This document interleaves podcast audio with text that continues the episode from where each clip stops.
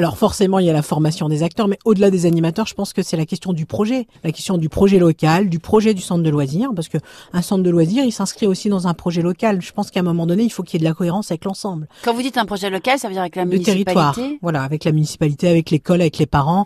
Il faut qu'à un moment donné, toute cette cohérence soit organisée. C'est pas que le centre de loisirs, mais si le centre de loisirs déjà commence, eh bien ce serait déjà pas mal. Alors après, il y a des efforts quand même qui sont faits et on peut pas non plus regarder comme des espaces non éducatifs, je vais dire. Aujourd'hui, en effet, la question de la formation des acteurs, elle est importante. La formation aussi de se dire que dans les centres de loisirs, alors les Francaises avaient mené une, une étude il y a quelques années où euh, la question avait été posée aux enfants. Pourquoi vous allez au centre de loisirs finalement? C'est d'aller rencontrer des copains. La première réponse, ça a été ça.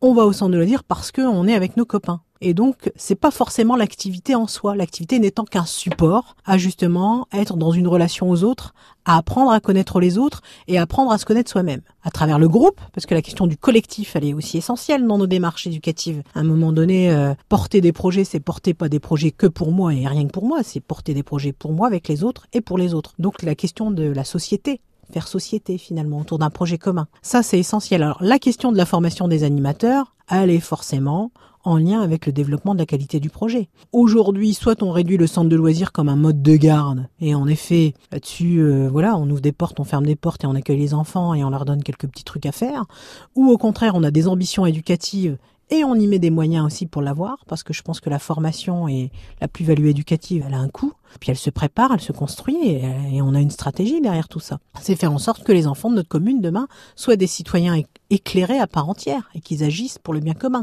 l'intérêt général.